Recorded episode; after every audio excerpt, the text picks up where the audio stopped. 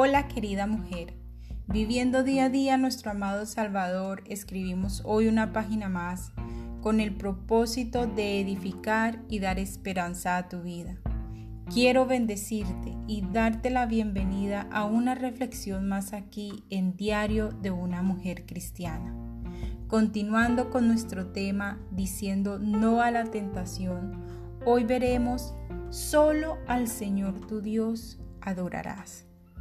La tercera tentación nos corresponde hoy, queridas amigas, los deseos de los ojos. La encontramos en Mateo 4, versos 8 al 10. Aquí el diablo llevó a Jesús a un monte muy alto y le mostró todos los reinos del mundo. Se los ofreció al Señor a cambio de su adoración. Aunque esta tentación tenía que ver con la adoración, una actividad del Espíritu, era un esfuerzo del enemigo para inducir a nuestro Señor Jesucristo a que tomase el poder imperial sobre el mundo, adorando a Satanás. La recompensa ofrecida, todos los reinos del mundo con toda su grandeza. Esto apelaba a la conscupiscencia de los ojos.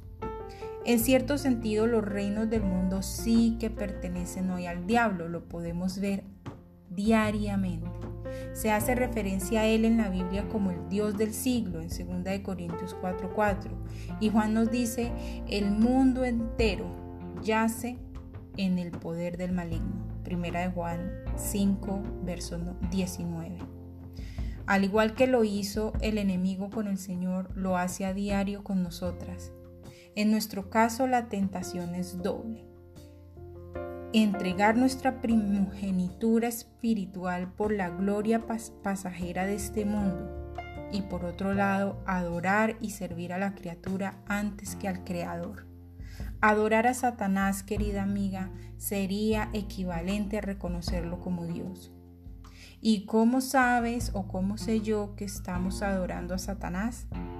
Cuando en tu corazón el trono que le pertenece al Señor lo está tomando cualquier otra persona, deseo, cosa material o sentimental. Hago un paréntesis. Cuando tu mente y tu vida gira en torno a esa cosa que tú tienes más importante que a Dios. ¿Y cómo la detectas? ¿Cómo sabes que estás adorando a otra cosa, a otro ser antes que a Dios? Porque en ti impera un sentimiento de esclavitud y de sosiego por mi propia experiencia lo viví así. El enemigo no puede darte paz ni tranquilidad. Tu alma no puede estar en calma. Podrás tenerlo todo, absolutamente todo, pero tu alma es como un desierto árido y sin gozo. No encuentras satisfacción en nada ni en nadie. Amada, el Señor dice que donde esté tu tesoro, allí estará también tu corazón. Mateo 6:21 lo deja muy claro. ¿Hacia dónde está dirigiendo tu corazón a tus ojos? ¿Hacia, dónde está tu corazón haciendo que tus ojos miren? ¿Qué estás guardando en tu corazón como el, tu bien más preciado?